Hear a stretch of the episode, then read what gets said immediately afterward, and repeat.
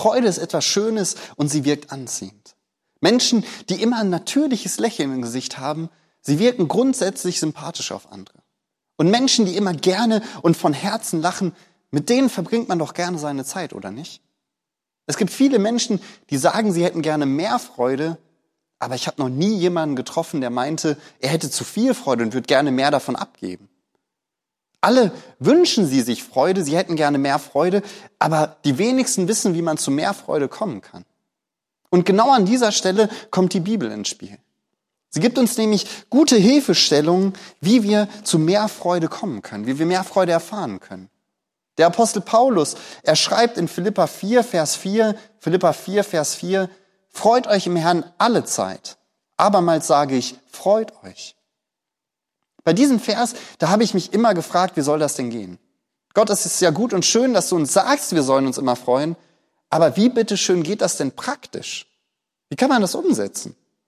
Heißt das, wir sollen uns dazu zwingen, immer zu lächeln, so, ja, nach dem Motto, wenn du immer lächelst, kommt die Freude automatisch nach? Oder heißt das, wir sollen uns zu immer mehr Freude auffordern, so, komm, jetzt freu dich doch mal und die Bibel befiehlt dir doch, dass du dich freuen sollst, also mach es doch. Ja, wie funktioniert das? Und vielleicht geht es dir ja ähnlich, wenn du diesen Vers hörst, dass du dich auch fragst, wie um alles in der Welt funktioniert das? Ja, wie soll ich mich denn mehr freuen? Dass es überhaupt möglich ist, das zeigt uns Paulus selbst. Er schreibt den Philipperbrief nämlich nicht, während er gerade in einer Luxusvilla mit Pool und Blick aufs Meer sitzt, während er sich so richtig verwöhnen lässt. Nein, Paulus, er schreibt diesen Brief, als er im Gefängnis in Rom sitzt. Paulus, er war also in schwierigen Umständen und er sagt trotzdem, wir sollen uns freuen. Und zwar nicht über irgendwas, sondern über Gott. Der Vers sagt, freut euch in dem Herrn. Unsere Freude, sie soll also in Gott begründet sein. Aber trotzdem bleibt die Frage, wie gründe ich denn meine Freude in Gott? Und meiner Meinung nach liegt der Schlüssel zur Freude darin zu sehen, wie Paulus dieses Prinzip gelebt hat. Wenn wir nämlich den Philipperbrief aufmerksam durchlesen, da wird eine Sache deutlich. Im Philipperbrief steht Jesus im Zentrum. Der Brief zeigt diese tiefe Liebe von Paulus zu Jesus. Und Paulus, er kann so viel über Christus schreiben, da er in seinem ganzen Denken und in seinem ganzen Handeln vollständig auf Christus ausgerichtet war. Und dabei war sein Ziel, immer mehr von Jesus zu erfahren. Und das ist das Erste, die Erkenntnis Jesu. Die Erkenntnis Jesu. Philippa 3, die Verse 7 und 8. Aber was mir Gewinn war, das habe ich um des Christus willen für Schaden geachtet. Ja, wahrlich, ich achte alles für Schaden gegenüber der alles übertreffenden Erkenntnis Christi Jesu, meines Herrn, um dessen Willen ich alles eingebüßt habe. Und ich achte es für Dreck, damit ich Christus gewinne. Das Allerwichtigste für Paulus war, Christus mehr und mehr zu erkennen. Alles andere, was er davor hatte, alle seine Errungenschaften, alles das zählt nicht mehr. Er sagt sogar, er achtet es für Dreck. Das, was am Ende für ihn zählte, war Christus zu erkennen. Und weil Paulus so voll ist von der Erkenntnis über Christus, genau deswegen findet sich im Philippa-Brief der Christus-Hymnus in Kapitel 2, 5 bis 11. Es ist kein Zufall, dass wir gerade hier diesen ausführlichen Abschnitt über die Herrlichkeit vom Werk Jesu finden sondern es passt ins Bild, dass Paulus wirklich so voll ist von dieser Erkenntnis. Und es ist nicht der einzige Abschnitt über Christus, sondern der ganze Brief. Er ist gespickt mit Gottesbezügen.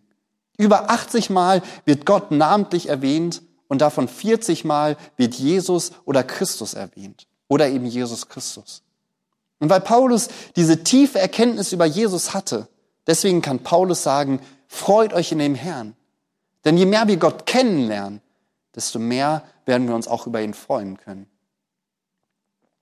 Neben seiner tiefen Erkenntnis von Jesus merkt man bei Paulus aber auch eine radikale Ausrichtung auf Jesus. Das ist das Zweite.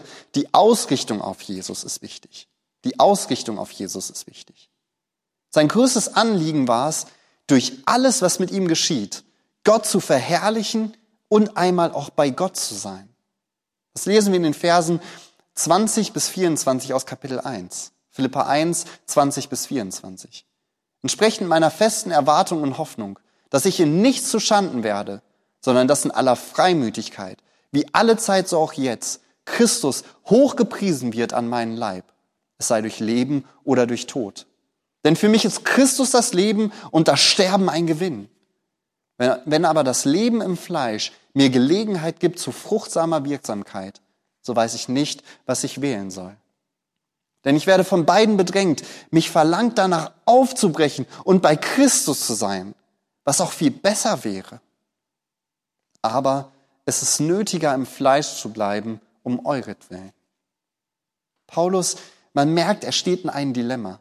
Auf der einen Seite war seine Liebe zu Jesus so groß, dass er am liebsten sofort sterben wollte, um endlich bei Jesus zu sein. Auf der anderen Seite wusste er aber auch, in diesem Leben jetzt konnte er weiter für Jesus wirken. Und in dieser Situation war er bereit dazu, seine Ziele den Zielen Gottes unterzuordnen. Egal ob durch Leben oder Tod, Paulus größter Wunsch war es, durch alles Gott zu verherrlichen. Und wenn wir genauso wie Paulus sagen können, die Hauptsache in unserem Leben ist, dass Christus verherrlicht wird, dann können wir uns auch im Herrn freuen, egal wie unsere Umstände sind. Wieso? Weil es nicht mehr um uns geht, sondern um Gott. Es geht nicht mehr darum, dass es uns gut geht, sondern darum, dass wir Gott dienen. Es geht nicht mehr um unsere Ehre, sondern um die Ehre Gottes. Wir haben dann das Ziel, Gott zu verherrlichen, egal wie unsere Umstände gerade aussehen. Je mehr wir darum bemüht sind, Jesus besser kennenzulernen, und je mehr wir darum bemüht sind, unser ganzes Leben und sogar unser Sterben auf ihn auszurichten, desto mehr werden wir die Freude im Herrn erleben. Amen.